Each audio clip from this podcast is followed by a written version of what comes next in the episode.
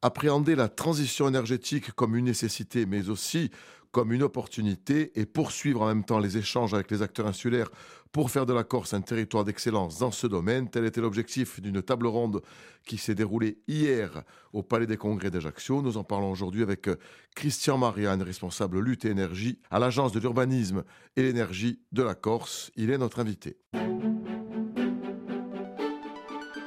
RCF Philippe Perrault. Christian Marianne, bonjour. Bonjour.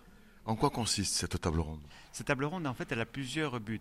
C'est à la fois de présenter les dispositifs, présenter les projets qui ont été accompagnés et aussi présenter les retours d'expérience qu'on a pu avoir avec les maîtres d'ouvrage pour pouvoir s'améliorer, en fait, et améliorer ces dispositifs. Euh, quels dispositifs exactement? En fait, il s'agit des dispositifs de mise en œuvre de la politique énergétique régionale, la programmation pluriannuelle de l'énergie qui est réalisée par l'AUE pour le compte de la collectivité de Corse avec euh, euh, l'État et qui en fait définit tous les objectifs qui est à l'horizon 2050 l'autonomie énergétique. Pour arriver là, il faut des dispositifs d'accompagnement que nous mettons en œuvre et de présenter l'objectif, c'est de présenter ces dispositifs pour arriver à les faire connaître et à massifier encore plus ces résultats. Alors on a vu dans cette table ronde qu'il y a plusieurs thèmes abordés. Quels sont-ils? Est-ce que vous pouvez les décliner? Tout à fait. En fait, c'est l'ensemble des, thèmes qui consomment de l'énergie et sur lesquels il faut agir. Euh, le premier d'entre eux, c'est la maîtrise de l'énergie dans les bâtiments, la rénovation, l'éclairage public, la mobilité, le bois énergie, le solaire thermique.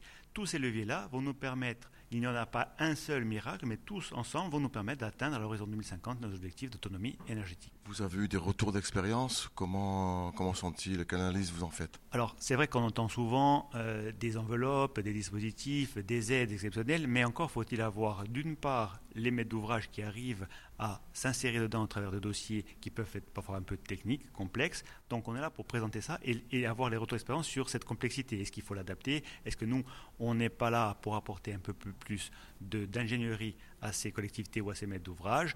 Est-ce que les dispositifs pourraient être élargis? C'est un petit peu le but aussi de ces tables rondes.